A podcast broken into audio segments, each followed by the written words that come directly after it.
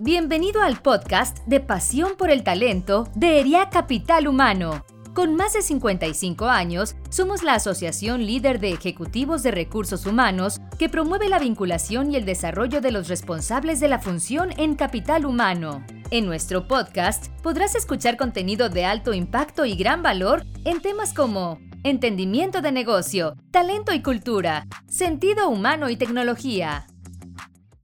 Bienvenidos a un episodio más de nuestro podcast Pasión por el Talento de ERIAC, Capital Humano. Mi nombre es Rosario Toro, directora de Cultura, Formación y Desarrollo de Banregio. En esta ocasión y con motivo del mes de junio, estaremos conversando acerca de la diversidad de talento en las organizaciones. Nuestro invitado especial es Daniel Berino, quien nos compartirá información de gran valor sobre este tema. Daniel es egresado del TEC de Monterrey. Cuenta con un MBA de la misma universidad y cursó el programa D1 del IPADE Business School. Durante su paso por la consultoría, impulsó proyectos en organizaciones como PepsiCo, Nestlé, Merck, Proesa, Montesanto, La Moza y DHL. Como profesional de RH, Daniel desarrolló y lideró iniciativas para Christus Muguerza y Johnson's Control. Actualmente es director de recursos humanos para México y Centroamérica de Clarios, empresa anteriormente conocida como la división Power Solutions de Johnson Controls. Además, recientemente ha sido nombrado como uno de los ejecutivos de la lista 41 más 1, líderes en iniciativas de LGBT más influyentes en México por la revista Expansión.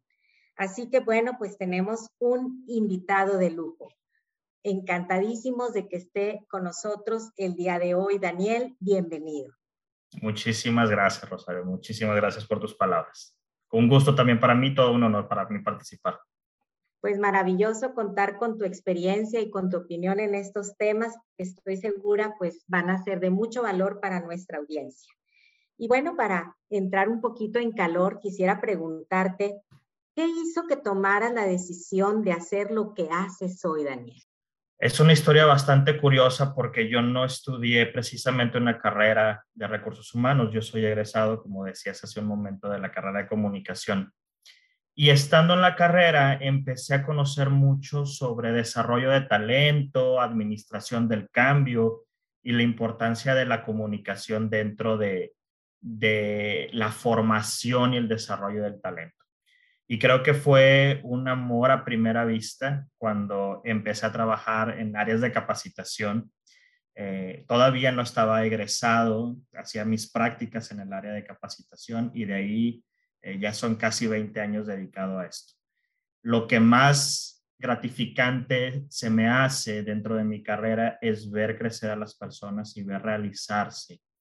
Para mí es muy importante el hecho que tu trabajo represente un aspecto de felicidad, de bienestar para ti. Eh, pasamos la gran mayoría de nuestro tiempo trabajando en, en, nuestro horario laboral, incluso más que nuestras familias. Entonces, eh, es bien importante dentro de mi filosofía y de mi propósito de vida que el trabajo sea para trascender y que sea para crear eh, bienestar y felicidad. Y dentro de toda esta felicidad y dentro de todo este bienestar, pues es el sentirte incluido, incluida dentro de un ambiente laboral sano y seguro, tanto físico como emocionalmente. Excelente. Y, y, pues sí, tienes toda la razón. El tema de, de disfrutar lo que hacemos, de ser felices en, donde ocupamos una gran parte de nuestro, nuestra vida, que es en el trabajo, pues es esencial.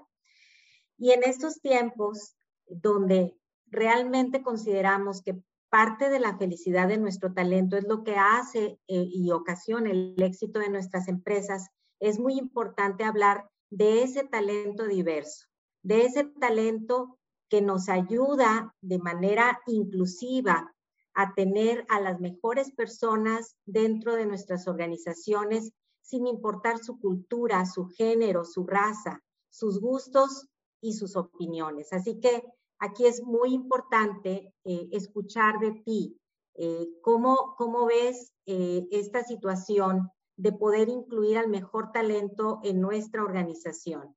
La pregunta sería, ¿qué es la diversidad y cuál es el rol que representa dentro de nuestras organizaciones la diversidad de talento? Perfecto. Voy a partir por el hecho de que la diversidad es algo natural, en el sentido de que todos los seres humanos somos diferentes. Hay características más visibles, como el género, la edad, la raza. Hay algunas que no son tan visibles, como tu religión, como tus estudios, como tu nacionalidad, no necesariamente, o de qué parte dentro de un país vienes, tu orientación sexual. Ah, entonces, cada vez vamos profundizándonos a un, a un nivel en el que llegamos y nos damos cuenta que si bien hay cosas en las que convergemos como seres humanos, como comunidad, naturalmente somos diversos. Entonces, aprovechar esa diversidad, esas diferencias, es lo que hace más fuerte un equipo de trabajo y consecuentemente a una empresa. Ahora bien, también dentro de la importancia de la diversidad para mí, y esto es algo que, predico mucho, es que las empresas debemos ser un reflejo de los clientes a los que servimos.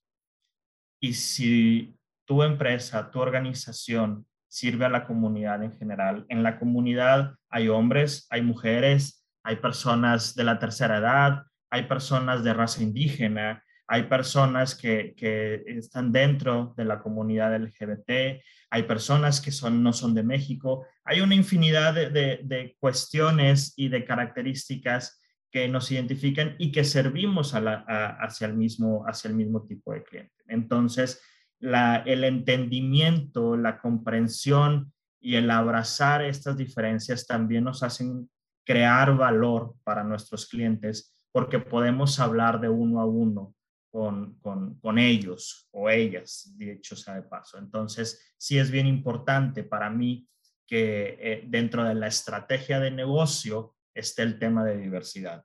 Este no es un tema de recursos humanos, si bien es un tema de gente, no necesariamente es de recursos humanos. Para mí, la diversidad o cualquier estrategia de diversidad, de equidad y de inclusión tiene que ver más con el negocio que con la administración o la gestión de recursos humanos. Muchas gracias, Daniel.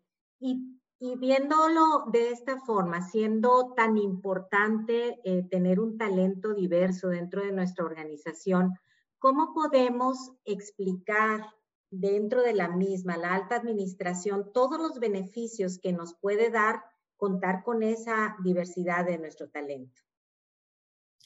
Los beneficios son muchos. La verdad es que son más beneficios que, que desventajas. Eh, puedes tener equipos con diferentes ideas, diferentes formas de ver un mismo problema, de resolver un mismo problema. Tienes equipos que se complementan eh, en algunos en diferentes habilidades, en diferentes experiencias, con diferente background. Tienes esta ventaja también de tener diferentes perspectivas hacia cómo llegar a los clientes, cosa que ya eh, he mencionado, ¿no? y por mucho también se genera una cultura de respeto.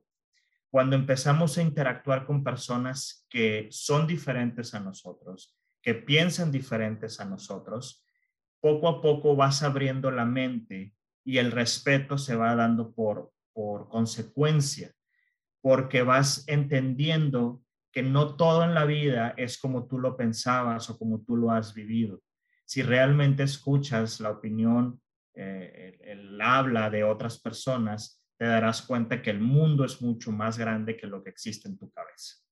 Ahora bien, eh, sí quisiera mencionar que aunque sí es una ventaja el tener un grupo diverso, hoy por hoy todavía no es una cuestión fácil. Las empresas estamos eh, retándonos mucho para tener una estrategia de diversidad y sobre todo de inclusión que sea efectiva y, ha costado, y ha costado porque es un tema relativamente nuevo.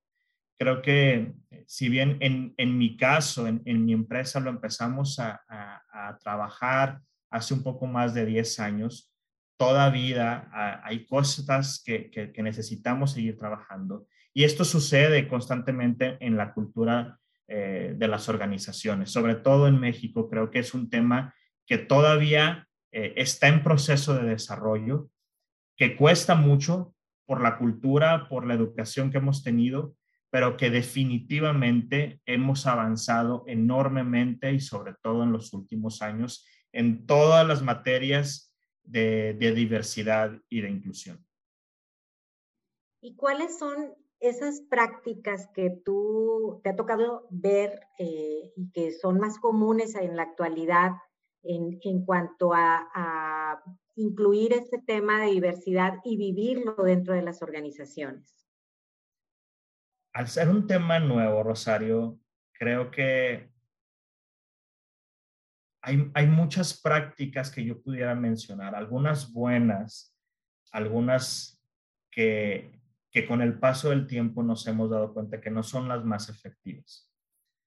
Te voy a poner un ejemplo muy claro. Y creo que muchas empresas, al hablar de diversidad, empezamos con un tema de cuotas, de decir, necesito que tanto porcentaje del equipo de liderazgo sea del género femenino o que represente una minoría o que dentro de mi equipo de trabajo de tanto porcentaje esté dividido eh, de diferentes escuelas, de diferentes géneros, de diferentes sexos. Entonces, e, el establecer cuotas y metas, no digo que sea malo, pero hay que saber hasta dónde llevar esas cuotas. Porque es una práctica muy delicada que si no la sabes manejar bien y comunicar muy bien, se puede salir de control y puede caer en cuestiones discriminatorias desde otro punto de vista. Las cosas que yo he visto eh, o que hemos implementado en Clarios han partido mucho de ir acompañando a los líderes de diferentes formas. Ah, por un lado, creando modelos de madurez en aspectos de diversidad, modelos donde desglosamos cada uno de nuestros procesos, identificamos pasos a seguir en, en cada uno de los temas relevantes a la gente y cómo esos procesos poco a poco se van robusteciendo para hacerlos más diversos o, atraer a personas más diversas y creo que eso eh, ha funcionado bastante. Pero definitivamente algo que, podamos, que podemos aplicar en todas las empresas es el tema de educación. Debemos, y como bien lo mencionaba hace rato, eh, cuando vamos integrando a más personas, hay que preparar el ambiente laboral. Y la forma de preparar el ambiente laboral es a través de la educación, es a través de es la escucha, de la lectura, del razonamiento y de la discusión. Porque en esta, en esta implementación de, de culturas de diversidad habrá personas que no van al mismo ritmo y también personas que no lo entenderán al mismo ritmo. Y está bien. No podemos llegar a implementar y de un día para otro decir, ya somos una empresa diversa, ya somos una empresa incluyente. Es una cuestión de trabajar, de platicar, de respetar la opinión de todos, estemos en la fase en la que estemos y poco a poco entendámonos como personas, como seres humanos y entender esta diferencia como eh, un agregado a nuestro valor.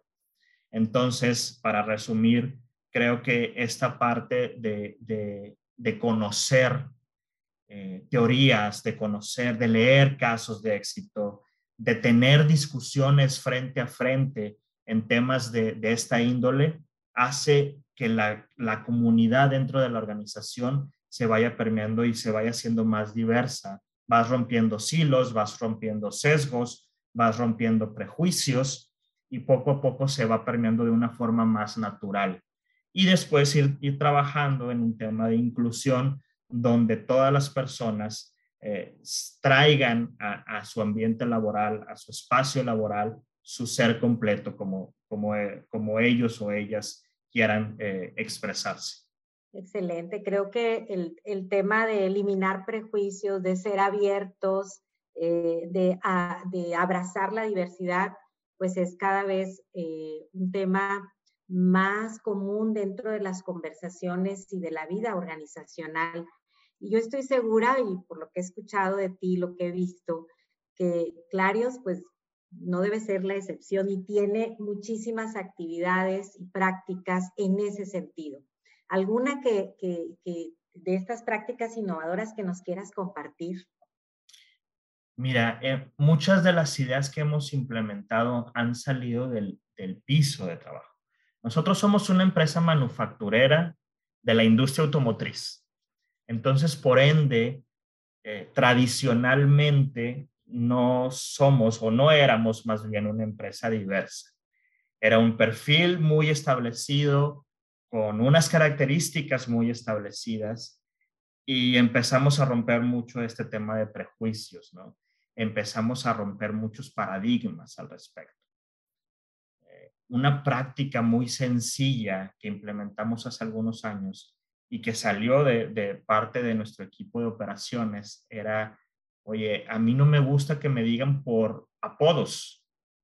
Y es algo muy común y que lo ves en las plantas día a día, ¿no?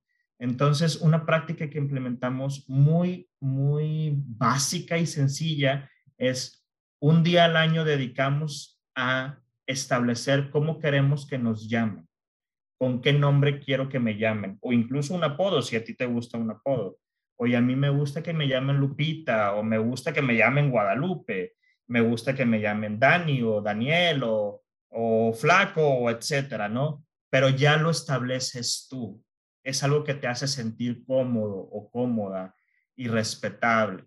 Entonces, es algo que eh, durante un día lo establecemos y lo hemos seguido haciendo como, como práctica. Otras cuestiones que te puedo mencionar son la creación de los grupos que nosotros lo llamamos grupos de acción. No son grupos sociales para nosotros, no son grupos de afinidad para nosotros, son grupos de acción.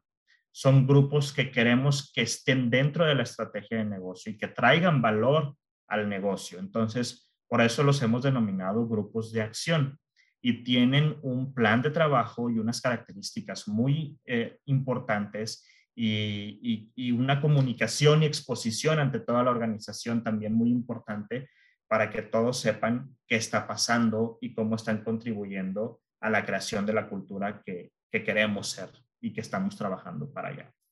También eh, recientemente estamos creando un comité eh, enfocado mucho en la diversidad de pensamiento. Estamos yendo más allá de estas características de establecer solamente por minorías, sino hablar realmente de la diversidad de pensamiento y cómo esto nos va a llevar a la siguiente etapa como empresa.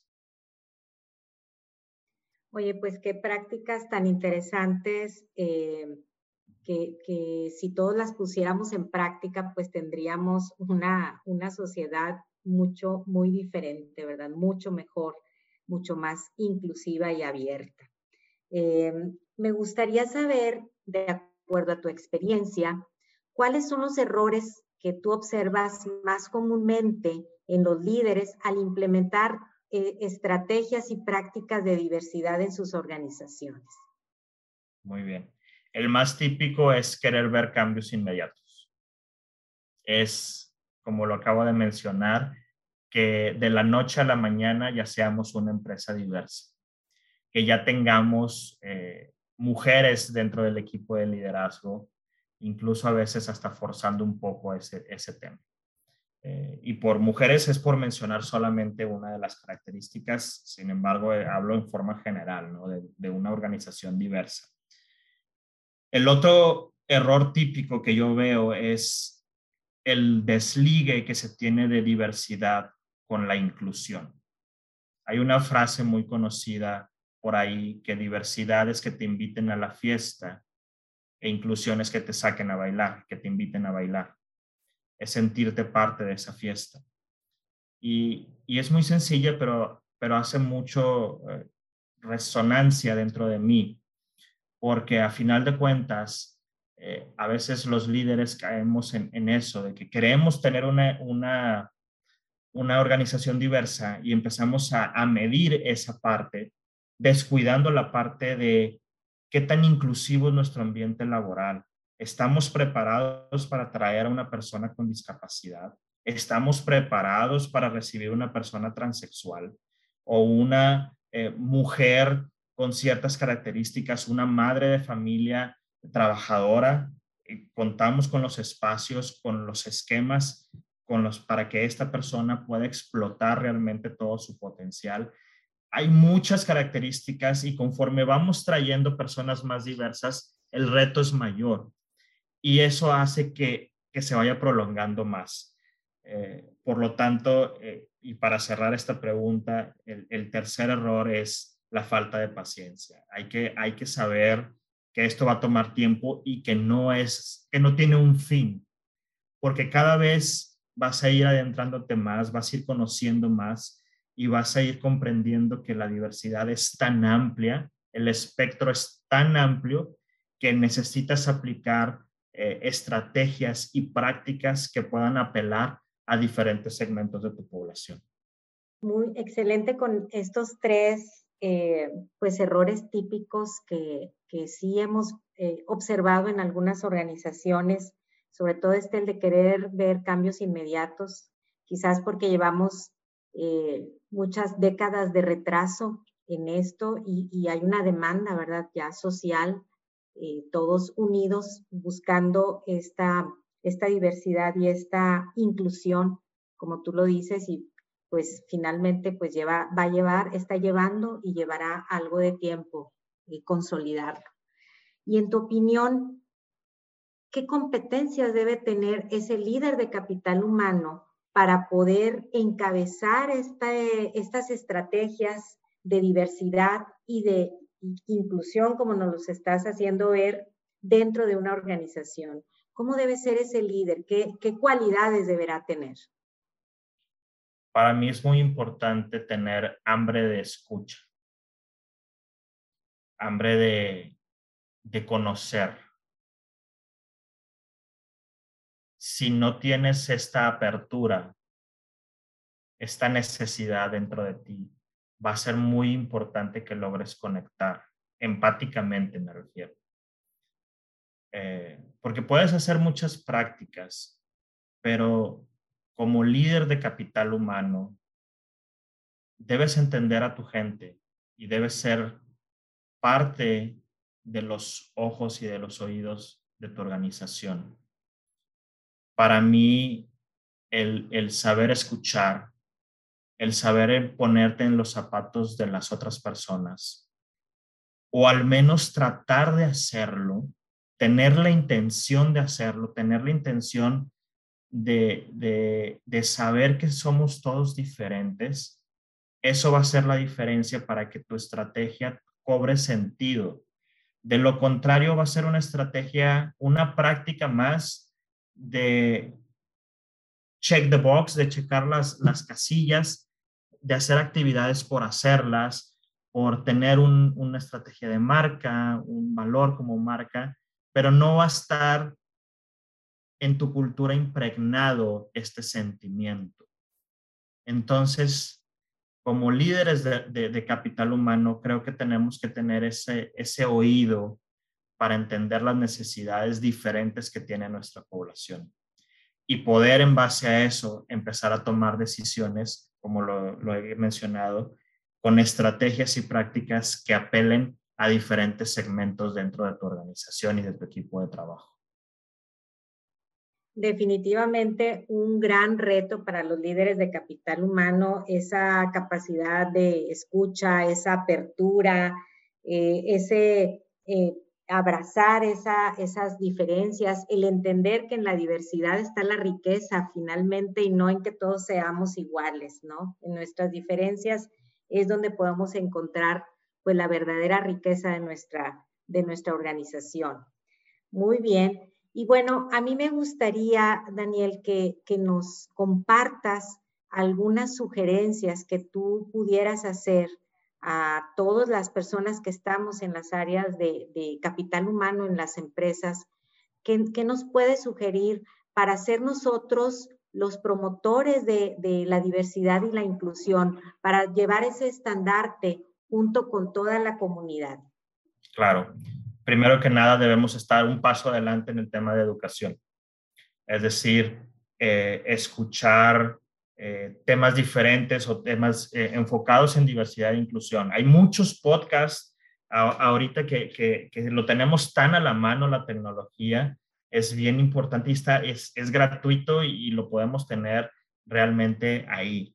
Entonces, eh, en la medida de lo posible, escuchar diferentes, diferentes cosas, leer mucho, entender mucho, escuchar, ver programas de televisión, ver cine diferente de otros países, de otras culturas, eh, platicar con otras eh, personas, conectar específicamente con personas diferentes a ti, sabiendo que son personas diferentes a ti para poder entender. Creo que esa parte de, estar a un paso eh, hacia, hacia el frente en temas de educación, de educarnos a nosotros mismos en temas de diversidad, es lo que yo podría mencionar. Hoy estamos en el mes de junio. El, mes de junio es típicamente el, mes del orgullo para la comunidad LGBT y es un tema que a veces causa mucha, no quiero decir extrañeza, pero sí hay generalmente un desconocimiento del tema. Y creo que eh, el mes de junio es algo muy importante para poder abrazar eh, y entender mucho de, las personas diferentes y de otro tipo de diversidad muy específica. Eh, y, en este sentido, pues de nuevo, hay muchísimos podcasts, libros, revistas que, que podemos leer como líderes de capital humano para podernos educar y poder abrir un poco más la mente en estos temas. Me encanta que siempre hablas de, la educación con tanta pasión y, cómo la educación pues nos va a hacer personas mejores y va a sacar la mejor versión de cada uno de nosotros. Y ya para cerrar, me gustaría, y estoy segura que toda la audiencia lo compartirá, ¿qué nos recomiendas de lectura? ¿Qué, nos recomiendas para, para ah, comprender más y poder identificar esas estrategias que debemos de, lanzar dentro de nuestras organizaciones, aprovechando que estamos en este foro y que sabemos que tú disfrutas muchísimo de la lectura. Claro, mira, hay muchísimos libros. Si, si pudiera mencionar algunos, eh, no acabaría en, esto. Recientemente eh, terminé un ensayo que se llama Todos deberíamos ser feministas, que me encantó. Eh, de, una, de una poeta y escritora activista de África, eh, que, que, me llegó mucho porque eh, desde su punto de vista no es muy diferente a lo que estamos viviendo. Entonces, para mí es, un ensayo muy cortito que, que, para mí causó mucho impacto en, en mi educación, también en temas de, equidad de género. Hay muchos libros, hay muchos temas de, de, de entender de nuevo, ahora que estamos en el mes de junio, eh, entender cuáles son las diferencias entre orientación sexual, entre identidad de género, entre expresión de género, y hay muchas lecturas al respecto. Eh, probablemente sería mejor si, si, paso una lista y la podemos publicar por acá y, y, con gusto puedo platicar un poco sobre, con más detalles sobre podcast o sobre libros más específicos de primera mano, creo que el que acabo de mencionar es algo muy sencillo, es un primer paso que si no lo han leído, eh, vale la pena que lo hagan eh, para entender el tema de equidad de género. Muchísimas gracias, Daniel. Pues un placer escucharte. Eh, muchos aprendizajes nos deja esto, estos breves momentos que hemos coincidido y pues muchísimas recomendaciones que debemos de comenzar a implementar sobre todo nosotros que tenemos funciones en las cuales tocamos a muchas personas dentro de nuestra organización. Nos toca desde formar, desde atraer el talento, retenerlo, desarrollarlo. Y creo que en eso llevamos una gran responsabilidad para garantizar que lo que hacemos pues siempre sea algo que sume, sea sobre todo abierto, sea incluyente, sea libre de estos sesgos que muchas veces limitan también a, tener el mejor talento dentro de nuestras organizaciones. Y como tú decías hace un momento al inicio de esto, nos limitan a ser felices, que mucho de la tarea es eso, ser felices con lo que hacemos y disfrutar lo que hacemos y así ya no vamos a tener que trabajar porque todo va a ser felicidad. Así es, un sentido de comunidad en donde todos podamos ser respetados, incluidos y valorados por estas cuestiones que nos hacen diferentes, es a final de cuentas una, una cuestión que te va a llevar a la felicidad y consecuentemente a la, a la trascendencia. Y si quisiera retomar brevemente un tema que acabas de mencionar, de parte de, de, de, nosotros como equipo de recursos humanos, de capital humano, el tema de la responsabilidad. Creo que sí tenemos la responsabilidad de estar al frente de estos temas, de conocer de estos temas, de hablar y de empujar la discusión sobre estos temas. Eh, no son temas sencillos, pero son temas que se tienen que hablar y se tienen que exponer sí o sí ya en las estrategias del negocio. Así es, Daniel. Pues muchísimas gracias. También muchísimas gracias a nuestra audiencia por escucharnos. Estoy segura que nos llevamos mucho valor agregados y lo esperamos en nuestro siguiente episodio de Pasión por el Talento. Hasta la próxima. Muchísimas gracias a todos. Muchas gracias. Gracias por habernos escuchado. Te invitamos a seguir nuestro podcast en Spotify, Apple Podcast y Google Podcast. También puedes seguirnos en nuestras redes sociales. Encuéntranos como ERIAC Capital Humano. Te esperamos en el siguiente episodio de Pasión por el Talento.